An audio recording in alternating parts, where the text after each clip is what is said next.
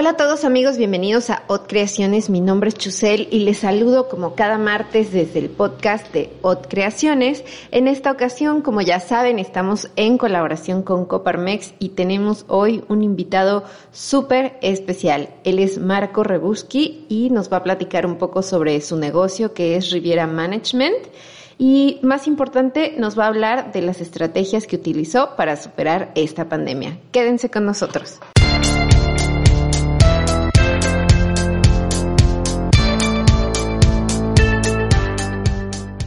Bueno, Marco, bienvenido. Muchas gracias por participar, por sumarte a esta colaboración con Coparmex Riviera Maya.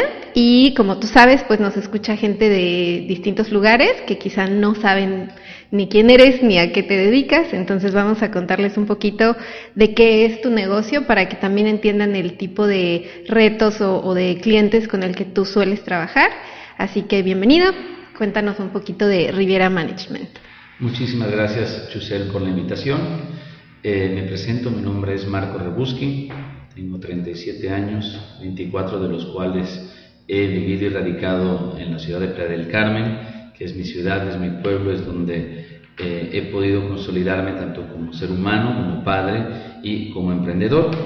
Eh, en Playa del Carmen, Riviera Management, que es mi negocio, es una, una agencia que pertenece al grupo y al rubro de los bienes raíces y ofrecemos servicios de administración y consultorías a inmuebles sujetos al régimen de propiedades en condominio, con especial énfasis en propiedades AAA.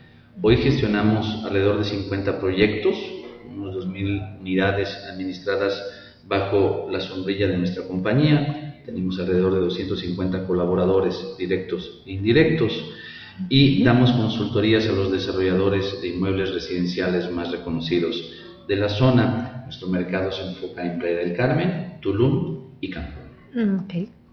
Ahora dime, porque esto suena súper padre, ¿no? Y es como el goal de mucha gente, o sea, es como esa meta que quieren lograr, pero pues todo empieza con algo, ¿no? Entonces, ¿cómo fue que tú en un momento dijiste, bueno, vamos a hacer esto y ahora ya, ¡pum!, tengo todo esto, ¿no? Entonces, ¿qué hay en todo ese trayecto? Muy bien. El negocio empezó como un proyecto durante la carrera en la universidad. Yo estudié en Cancún y en 2005 nos habían pedido hacer un proyecto de un negocio, de una empresa, y justamente estaba algo involucrado en bienes raíces. Se consolidó Riviera Management en 2006, un año después. No solo fue un proyecto académico, sino eh, sinceramente fui de los pocos que lograron llevarlo a la práctica. Creí siempre eh, en este negocio y hoy llevamos 14 años operando eh, en el mercado que ofrecemos.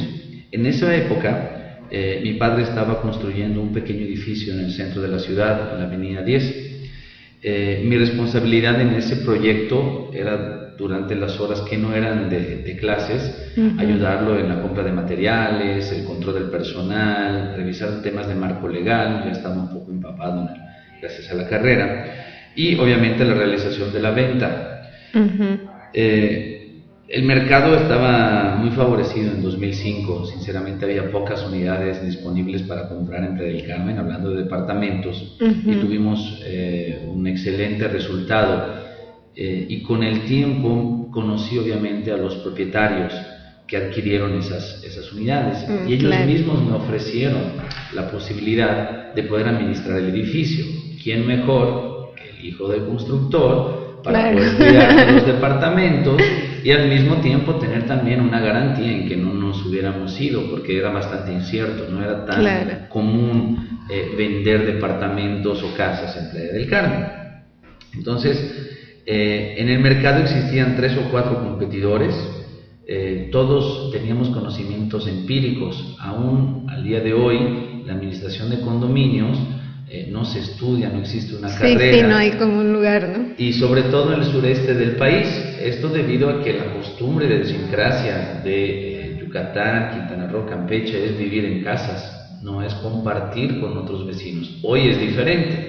Hoy tenemos obviamente desarrollos verticales donde compartimos más familias, pero la idiosincrasia ahí realmente era algo nuevo. Entonces de ahí empezó y poco a poco se fue consolidando. Es importante lo que yo encontré en Playa del Carmen, que seguramente eh, no hubiera podido encontrar en Europa, que es de donde vengo, es la apertura que un desarrollador con cierta experiencia pudo confiar en las manos de un emprendedor de 22 años, proyectos de cierta capacidad y envergadura. Eso es algo que respeto muchísimo y eso es la oportunidad que pude tener, porque en cualquier otro lugar quizás eh, del mundo sin experiencia no me hubieran dado ni siquiera la oportunidad. Y hoy Playa del Carmen es lo que todavía puede darle a muchos pequeños y grandes empresarios. Qué interesante eso que mencionas, porque a cuántos de nosotros no nos dejaron también un proyecto escolar. ¿Cuántas escuelas o universidades no hacen la feria de los negocios y todo el mundo se la pasa de largo cuando podría ser quizá esa pequeña incubadora de negocio que después cuando se te presente esta oportunidad, como en tu caso, ¿no? Que quizá fue pues así, una oportunidad de casualidad, digamos, la puedas tomar, ¿no? Y no te sientas tan desprotegido, tan inseguro de es que no he hecho nada hasta ahora, ¿no? Sino que ya vas sembrando esa semillita de emprender y pues la vas gestionando. Para ti, ¿qué fue lo que sí te motivó más para dar ese paso? O sea, decir, va, sí lo voy a agarrar y, y lo voy a hacer.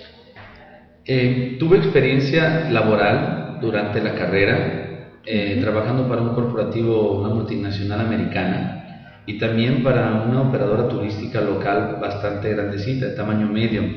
La verdad es que no funcionaba mi personalidad con los procesos y procedimientos cerrados. Eh, siempre he sido un contracorriente, me gusta hacer las cosas un poco a mi manera, no, quizás no siempre sea la mejor manera, pero al menos eh, desde mi punto de vista es la que me podría funcionar.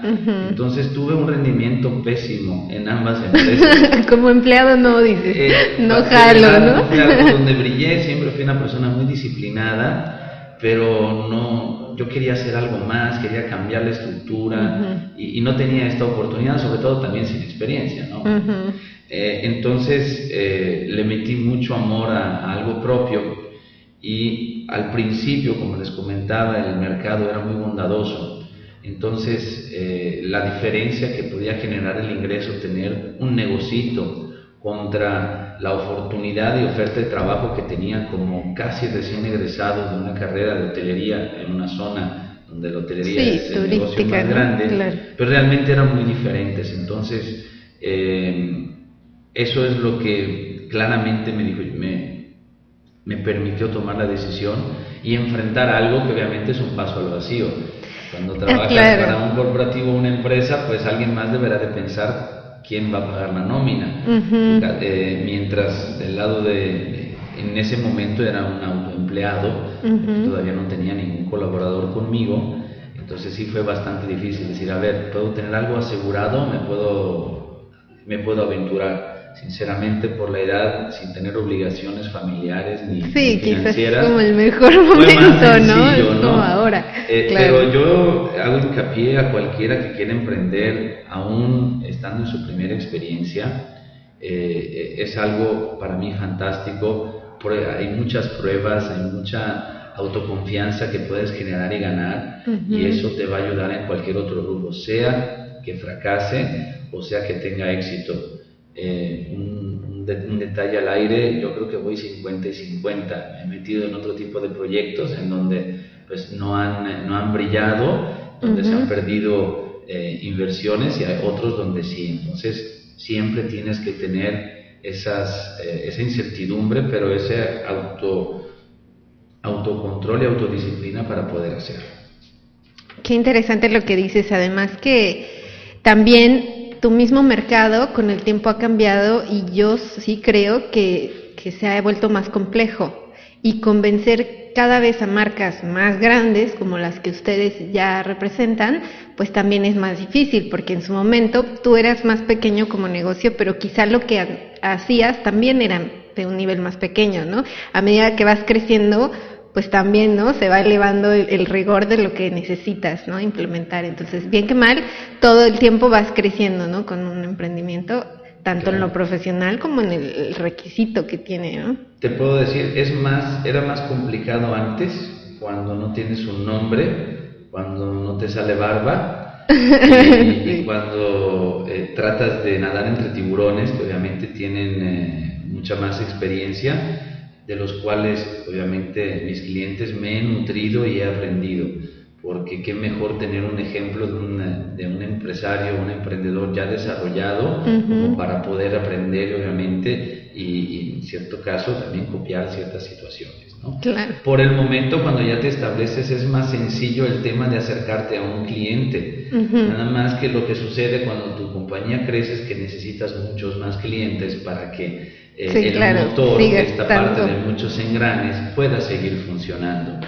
O sea, al principio le metes mucha más pasión y contacto hacia eh, el cliente individual, después empieza una, eh, un momento en tu, en tu empresa, cuando pasa de ser un negocio a una empresa, en algún momento un corporativo, que es obviamente la línea que trazamos, al menos en Deviera Management, entonces, donde te enfocas en otras áreas como emprendedor. No puedes nunca olvidar el cliente que es tu fuente de ingreso, sin embargo, se vuelve mucho más bonito el tema de la organización completa.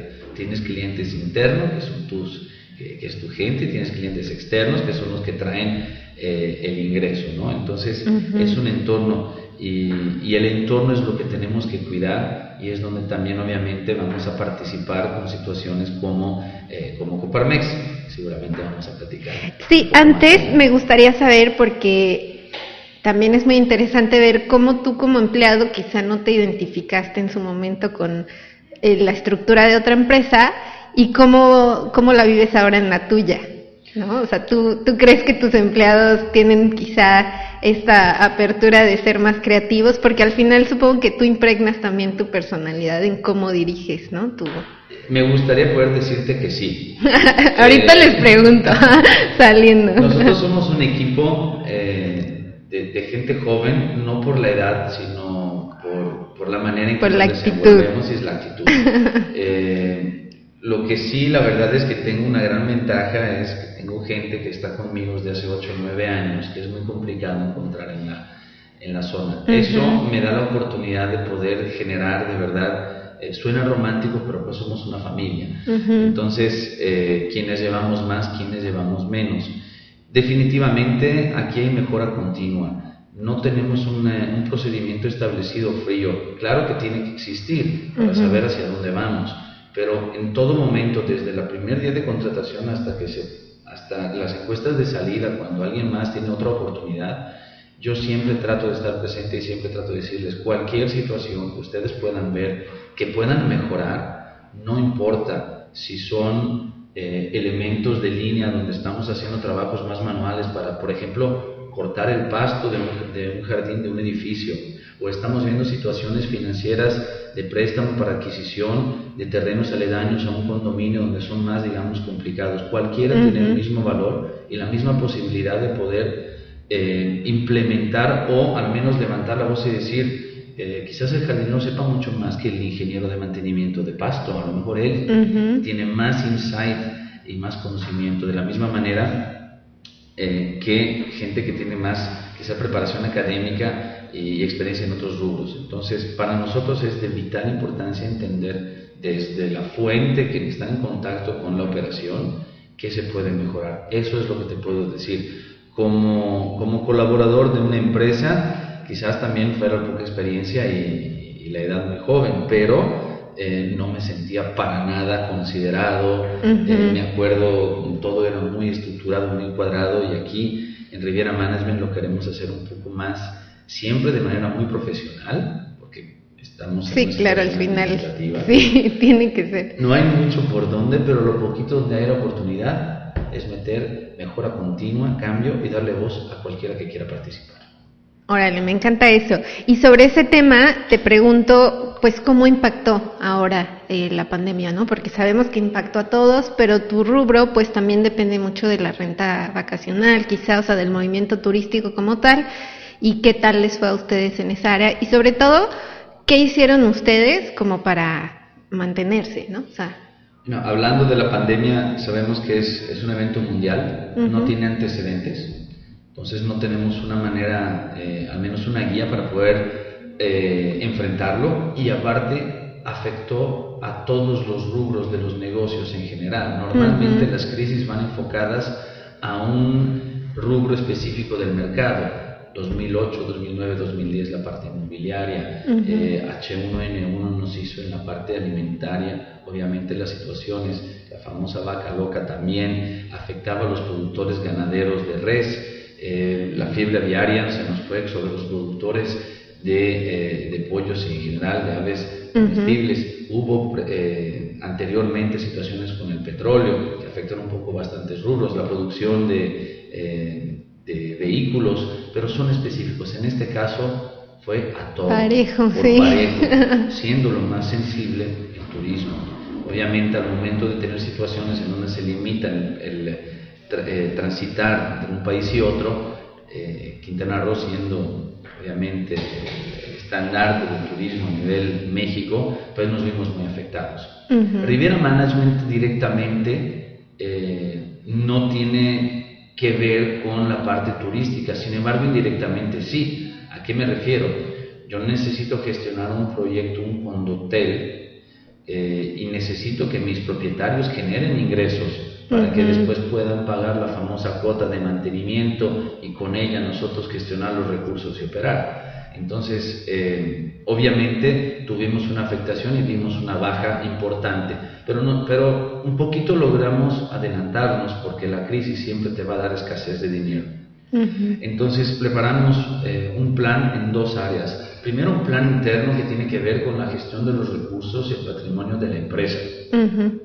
Por lo tanto, eh, si antes teníamos más actividades o hicimos una renegociación con nuestros proveedores, por más temporal que sea, temas eh, de, de, rentas de, de, propiedades que necesitamos para operar el negocio, obviamente tuvimos que acercarnos con los proveedores y hacer una negociación. Al principio, al no conocer el tamaño de la afectación, sí, el tiempo ¿no? que iba a estar durando esto, nadie sabía. Un desconocimiento, los hoteles empezaron con los famosos días solidarios y, como medida preventiva, los primeros dos meses también eh, todo, el, todo el equipo entendió perfectamente y, eh, y lo, hicimos esta transición de días solidarios que personalmente me sentía muy mal. Eh, muy mal porque nuestro nivel de, volumen de trabajo aumentó al ser atención a clientes y hoy al tener los propietarios usando los departamentos todo el tiempo y sin ingresos, aumenta el nivel de estrés. Por lo tanto, el nivel de necesidad de poder descargar con alguien. Toda tu frustración acumulada. Y también tener más tiempo para cuidar de tu patrimonio cuando hay una crisis, entonces están más pendientes de lo que hacemos. Por lo tanto, estaba mi equipo trabajando más ingresando menos. Afortunadamente duró solo dos meses, hemos reembolsado eh, esos días solidarios en otros dos meses a, nuestros, a, nuestro equipo. Eh, siento que no me sentía en la posición, sí, nosotros tuvimos que dar descuentos también, esa es la otra parte del plan, primero ves la parte interna, bajas gastos, te das cuenta que puedes trabajar lo mismo con mucho menos, eh, a veces se nos olvida, pero en los pequeños gastos están las pequeñas fugas de capital. Entonces, a lo mejor hay que tener una marca de café en la oficina. Sí, claro, de papel de baño, ¿no? pero bueno, se pueden hacer ajustes, por ejemplo, ver, cuidar el tema del aire acondicionado, que para nosotros es un gasto muy alto, entonces ajustar las temperaturas, darle más mantenimiento, aprovechar. Eso fue el plan interno. El plan externo, pues definitivamente nosotros al gestionar fondos de eh, diferentes clientes, tuvimos que hacer una reingeniería completa de los presupuestos, eh, sin tener la posibilidad de platicar mucho con, todo eh, con todos los clientes, sino con los que siempre tenemos más contacto. Nuestro caso son los famosos comités de vigilancia. Y de ahí empezamos a hacer presupuestos en crisis, empezamos a, renegociar pólizas de mantenimiento constante para hacerlas en lugar de cada mes que sean con menos frecuencia, ver dónde podríamos ser más eficientes. Y eso es básicamente cuando, se, cuando hay una crisis me hubiera gustado, ahora ya sabemos qué es lo que podríamos hacer, en caso mañana no se llame COVID o se llame otra cosa. Claro. Pero sí, eh, lo que nos enseñó importante la pandemia, son, al menos en nuestro rubro, son dos cosas. Primero, que siempre puedes ahorrar más. Eh, y eso eh, hay que revisarlo desde la compra de uniformes, el tema de combustibles, hasta las inversiones que hagas. ¿no? O sea, en cualquier momento puede haber una oportunidad para poder tener más dinero en reserva que después vas a utilizar para, otro objetivo. Y, eh, y lo otro es que no descubrimos que no es necesario que trabajemos desde la oficina. Que todos estemos presentes, ¿verdad? Qué, qué, impresionante esto, sí. Hay quienes les funciona y quienes no. Hay quienes hoy me dicen, Marco, ya no quiero estar en mi casa porque ahora la Por luz favor. la pago yo. Claro, y el aire acondicionado. Y, me y la, la, todo, cena ¿no? tres veces y ya subí. De peso, sí, peso, ¿no? claro, claro. Pero bueno, no tenemos posibilidad de tener mucho contacto todavía. Pero hay personas que les ha funcionado muchísimo mejor, sobre todo padres de familia. Claro, sí. O sea, y más ¿cómo con la puedes y estar todo. hoy sin escuelas, con tus hijos en casa, sin generar ingresos? Entonces logramos tener también un acercamiento caso por caso, afortunadamente no somos todavía tantos, pero al menos poder hacerle un traje a la medida a cada uno. Quien quiera venir a la oficina es bienvenido, siempre y cuando estemos dentro de lo que el semáforo nos permita. Ujú. Hoy, con semáforo amarillo, el 70%. Eh, mientras quienes no, si funciona y se cumple el objetivo, a mí la verdad no soy de los que necesito que estés en la oficina de 9 a 7 todos los días. Si me terminas antes, te puedes ir antes. Si no has terminado, te tendrás que quedar. Claro. Entonces, de esa manera eh, pudimos ver las grandes diferencias y los, los retos que eh, COVID-SARS-2 nos está todavía dejando, ¿no? Porque Ujú. esto es una lucha que aún Estamos no hemos en ganado. ella, es ¿no? una Claro. batalla, batalla, vamos mejorando, pero tenemos todavía algo de camino por caminar. Claro, sí, qué impresionante. ¿Y cómo se abrió esa posibilidad? eh? Eh, A muchos les beneficia y mucha gente es hasta más productiva y otros sí, como dices, de plano dicen, no, yo necesito levantarme, cambiarme, vestirme y sentir que me voy a trabajar, si no, no puedo, ¿no? Entonces, qué bueno que, que, bueno, también muchas empresas están viendo de qué forma aprovechar eso a su favor para ir saliendo Claro. adelante. Ahora te pregunto, pues porque te digo, hay mucha gente que nos escucha que no sabe, ¿no? Si es momento o no de emprender. Y les gustaría quizá lanzarse o ya lo han venido pensando. Hay algunos que incluso tienen algo ahorrado, ya tienen la idea, ya tienen todo, pero siempre se detienen por el temor, la inseguridad, obviamente la situación actual y no saben si, si salir en este momento puede ser un grave error. ¿Tú qué le dirías a alguien? Siempre es un buen momento para emprender, sobre todo cuando hay crisis. La crisis nos da oportunidades. Los grandes emprendedores y grandes empresarios es cuando más logran tener eh, ingresos financieros muy, muy superiores, cuando encuentran un nicho en la crisis en donde pueden eh, abastecer una, una necesidad de mercado. Claro está que tenemos que tener eh, un plan. Eso es lo más importante.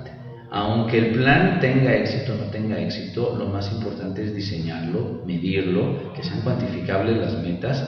Y claro, hay que hacer un paso, un leap of faith, como dicen en Estados Unidos, un paso al vacío. ¿Por qué? Porque es algo desconocido. Así como tengo amigos que fueron emprendedores y después fueron a trabajar con un corporativo y hoy están más contentos, la- para ser sincero, la gran mayoría que hicieron el paso al revés, o sea que de eh, depender de un empleador a pasar a ser empleador, han sido mucho más contentos. Ujú. Hay, antes de poder tocar las mieles, digamos, de, de lo que es tener una empresa, porque todo el mundo piensa, pues, dinero más que un sueldo, tiempo para ti, para tu familia y poder viajar. Sí. Eh, eso viene, eso llega. Claro, claro, pero no se crean, ¿eh? No es luego, luego. Eso llega, no es luego luego, habrá noches eh, se podrá dormir Ujú. porque pues la nómina está encima, pero habrá también noches de gran satisfacción en donde podrán eh, dormir con mucha tranquilidad sabiendo que han hecho bien su trabajo, que salió la nómina y que aparte pudo eh, generar ingresos también para mantener nuestras familias y nuestros Ujú. negocios. Así que tiempo, estamos en el tiempo correcto. Siempre tener un plan, súper importante, seguirlo, creer en sí mismos. Nada es imposible, lo único que pueden perder es dinero. Y el dinero no es un bien escaso. Las ideas son bienes escasos. Los nuevos negocios son bienes escasos. Los emprendimientos son bienes escasos. Dinero van a ver que con una buena idea pueden encontrarse un socio financiero, el cual él se encarga de la parte del dinero y quien tenga una idea, es más, incubadoras de negocio o quien nos esté escuchando, que tenga una buena idea, aquí van a poder encontrar siempre una persona que se puede sentar, escuchar y si funciona, pues qué más poder ser socios, empezando no si quizás del primer escalón, pero al menos del segundo, porque también obviamente a nosotros nos hacen falta muchos. Hay un largo camino.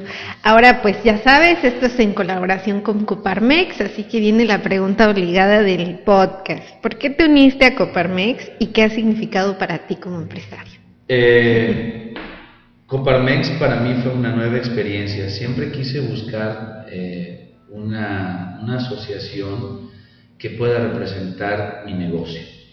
Intenté hacer la Asociación de Administradores de la Riviera Maya, eh, y por temas de tiempo y en ese momento involucrarme mucho en la operación todavía del día a día de la empresa, no pude llevarla con éxito. Y situaciones que se pueden dar dentro de competidores que todavía no nos conocíamos. Entonces, cuando Estefanía Mercado, que fue la fundadora de Coparmex Riviera Maya, se me acerca y me dice, oye Marco, fíjate que nos gustaría que participen en una asociación, conocía de Coparmex, mas no estaba tan enterado. Para mí fueron cuatro los puntos más importantes al principio, cuando quise participar. Primero, una aportación social.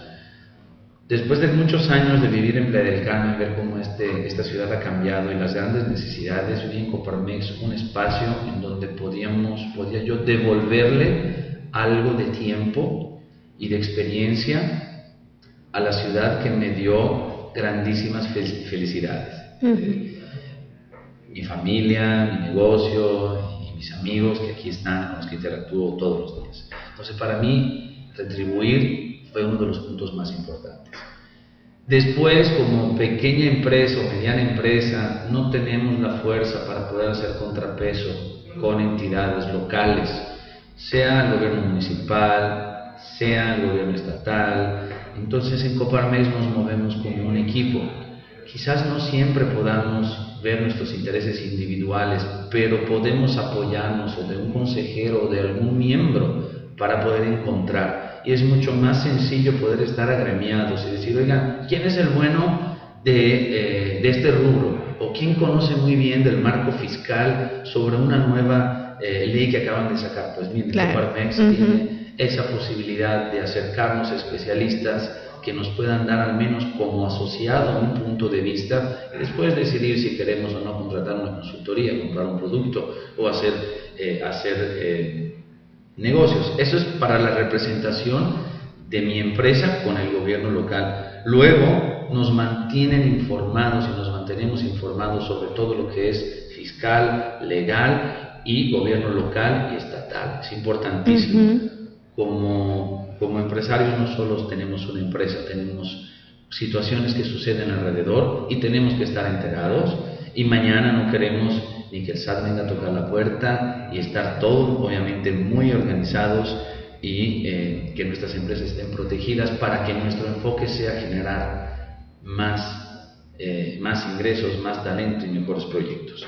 Y lo último obviamente el networking eh, en mi caso, en Coparmex, he encontrado varios clientes, eh, clientes con los que hoy trabajo, que me permiten generar más ingresos y sinceramente el costo hoy en Riviera Maya es irrisorio. Estamos hablando de, verdad, de verdaderamente de pocos pesos comparados con asociaciones que tienen muchos más años, centros de Coparmex en ciudades más grandes. Por lo tanto, estos cuatro puntos, que es aportación social, apoyo con gobierno local, información y actualización constante eh, de temas fiscales, legales y otros, y el networking son los cuatro puntos que para mí significaron y significan hoy la importancia de pertenecer a Coparmex. Exactamente, pues sí, concuerdo contigo, la verdad. Y yo tengo mucho menos tiempo que tú, pero pues también lo he experimentado y lo he vivido y también esa oportunidad de acercarte y platicar así tan en cortito con todos los socios y miembros, pues es también muy valiosa y muy interesante. Ahora te pregunto, ¿tú le recomendarías a alguien que está por emprender o que ya emprendió, pero es un emprendimiento joven, formar parte de una cámara, una asociación, que puede ser Coparmex o cualquiera, dependiendo quizás su rubro? Y si esto realmente les es beneficioso, porque yo creo que cuando escuchas grupos, cámaras, asociaciones, a veces mucha gente dice, ay no, qué complejo, o ay, no sé cómo va a ser, o ay, es como muy burocrático, no sé, a veces tienes ideas basadas en, el desconocimiento quizá. ¿no? Pero tú qué les recomendarías? Yo represento Coparmex, soy el tesorero, entonces siempre voy a... Únanse a Coparmex. exactamente, voy a, a, tratar de exhortar la participación. Les voy a decir algo y esto es sin, eh, sin afán de vender algo que no es. Eh, si yo hubiese podido tener la oportunidad de participar en Coparmex hace 10 años, les puedo asegurar que en muchas situaciones que hoy tengo todavía adversas se, se hubieran podido haber resuelto. Entonces, es definitivamente un gran apoyo a los negocios. No es un rubro específico, hay cámaras de comercio, hay, hay diferentes cámaras y no quiero menospreciar a ninguna, pero desafortunadamente muchas se politizan. Entonces, cuando empezamos a utilizar movimientos empresariales para hacer política, es donde nos equivocamos. Los empresarios tenemos que tener clara cuál es nuestra posición. No podemos estar en contra constante tampoco. Tenemos que coadyuvar nuestro trabajo junto con el del gobierno municipal, estatal y federal. Pero al menos necesitamos hacer un contrapeso. Eso no significa que de manera desorganizada lanzamos al aire comunicados, sino sentados y todos organizados, tenemos una línea en la cual queremos marchar sobre ciertas situaciones que pueden afectar nuestro, eh, nuestra ciudad, nuestro estado y nuestro país.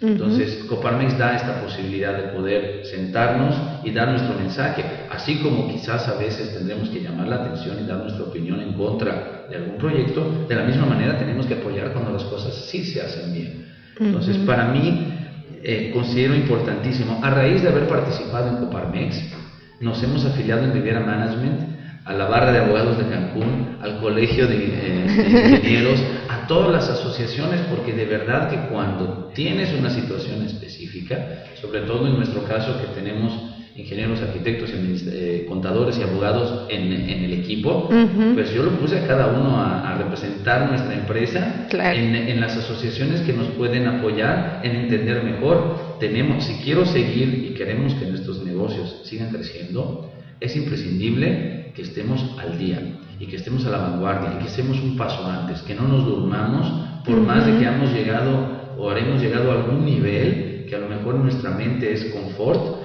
nuestra tenemos que pensar más allá de nuestro propio emprendimiento. Tenemos que pensarlo como, una, eh, como un ente externo a, a Marco Rebusque. Riviera Management, eso es lo más importante que siempre eh, comento, no es una organización solar, no depende de mí, tomó algo de tiempo, pero siempre quise que fuera algo independiente, porque de esa manera también puede desenvolverse en diferentes áreas, porque solo no podemos, solo no podemos abarcar todo.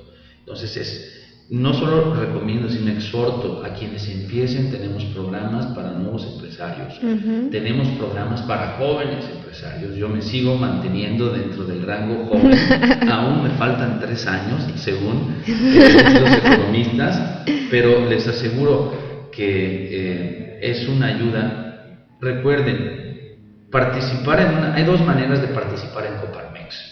Hay una manera activa, que agarras el toro por los cuernos, te subes a la asociación y le dedicas varias horas de tu vida porque te da también muchísimo a cambio. O sea, las personas que conocí, los, hoy camino a la Quinta Avenida y, todavía saludo a muchos más amigos de los que tenía antes.